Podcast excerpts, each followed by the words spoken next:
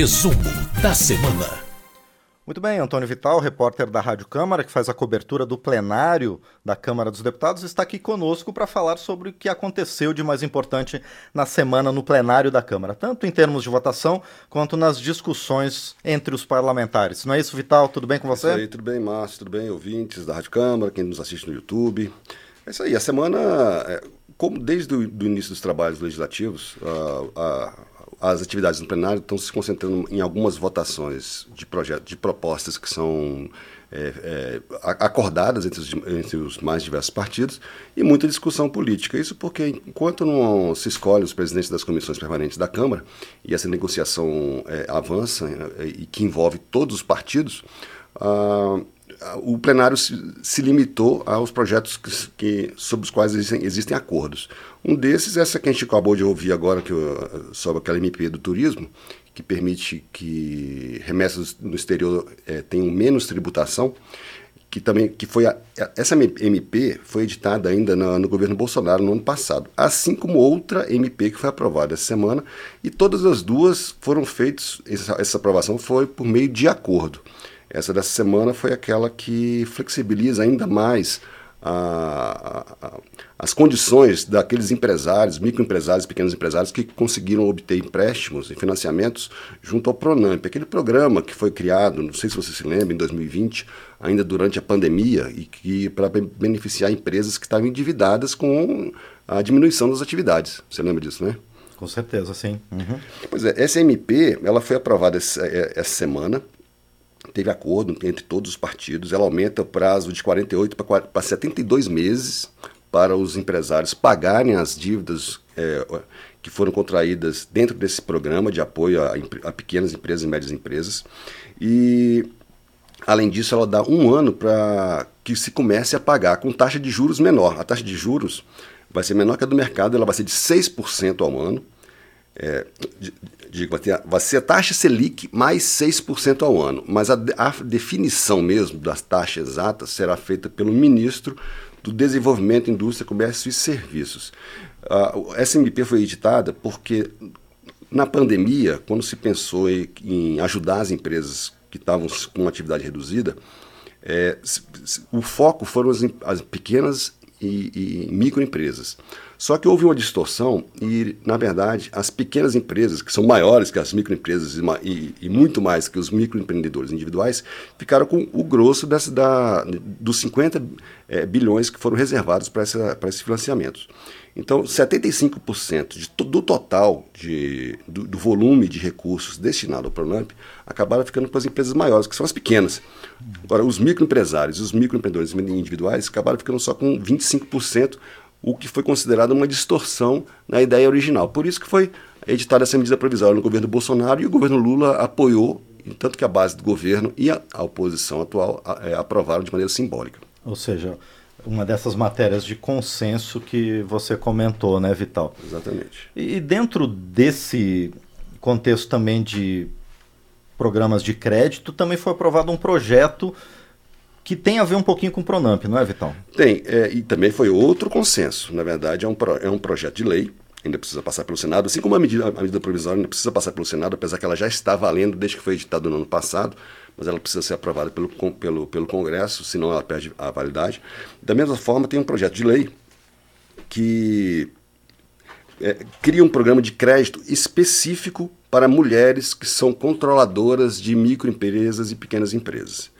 É, é um projeto destinado às mulheres, já, é, já foi aprovado dentro da. É, no bojo dos projetos que serão aprovados na semana que vem, que, quando vai se comemorar o Dia Internacional da Mulher, então a semana que vem, a Semana da Mulher, devem ser aprovados outros projetos que, cujo público específico são as mulheres. E esse projeto específico ele destina 25% dos recursos do Pronamp para ser emprestado para as microempresárias e pequenas empresárias. A relatora da, da, desse projeto de lei acrescentou no, no, no projeto original, que é da ex-deputada Celina Leão, atualmente governadora interina do, do Distrito Federal, ela, ela acrescentou um critério racial para a distribuição da, desses recursos. o projeto não define qual é o percentual, só diz que vai ser um percentual mínimo que será distribuído proporcionalmente às mulheres negras que são é, que tocam empresas, microempresas. Né? Isso causou muita polêmica no plenário porque o PL, que é o partido do presidente Jair Bolsonaro, se posicionou contrário ao critério racial defendeu que fosse adotado um critério social para beneficiar mulheres de baixa renda. E houve uma grande discussão no plenário entre eh, deputados do PL e deputados, principalmente do PT e da base do governo, a respeito desse, desse critério racial. O pessoal, eh, os deputados e deputadas que são aliados ao governo Lula, acreditam que eh, existe a necessidade de se reforçar o apoio específico a mulheres negras, que elas são as mais prejudicadas na hora de se obter financiamentos. Né? do lado contrário, as deputadas e os deputados do PL defenderam que um critério racial só, só aumenta o ódio racial no país. Então houve essa discussão muito grande. Apesar disso, esse projeto também foi aprovado de maneira simbólica. O PL se posicionou contrário à questão da, do critério racial para a distribuição dos recursos, mas esse critério acabou prevalecendo porque foi é, incluído pela relatora, a deputada Luísa Canziani, e o projeto foi aprovado de maneira simbólica e já vai para o Senado. Bom, teve essa discussão, mas se chegou a um consenso, mas não houve consenso em outro debate que está acontecendo no plenário também em todo o mercado financeiro, que é sobre a tributação de combustíveis, né? a volta da tributação dos combustíveis, que é objeto de uma medida provisória. Como é que foi esse debate entre governo e oposição, Vital? É, deixa eu só é, primeiro lembrar o que, que aconteceu em relação a esse caso. Essa, essa semana, uh, o governo editou uma medida provisória que retoma parcialmente a cobrança de PIS-PASEP e de COFINS sobre gasolina e sobre o, o, o, o etanol. Em relação à gasolina, essa cobrança vai significar 47 centavos a mais, a mais por litro. E no álcool é bem menos, 0,2 centavo por litro. O argumento é de que é, o combustível fóssil deve ser mais tributado. Por que, que ela foi editada? No ano passado, você se lembra que no governo Bolsonaro foi feita uma desoneração total dos combustíveis, porém, é, essa medida só valia até o dia 31 de dezembro. Tanto que no ano passado, os deputados da oposição, que hoje estão no governo, acusaram essa medida de ser simplesmente eleitoreira. Porque no ano passado, você deve lembrar, e todo mundo deve lembrar, o, a gasolina chegou a quase 10 reais, é, é, pelo menos aqui em Brasília, né, o litro. Então foi feita essa medida provisória no ano passado, desonerou totalmente dos impostos federais Houve outra medida que é a que desonerou também, diminuiu uh, o valor do ICMS cobrado pelos estados, mas isso foi outra, outra proposta. Essa específica é, desonerava os impostos federais, que são o, a, o PIS-PASEP e a COFINS sobre os combustíveis. Só que valia só até o fim do ano.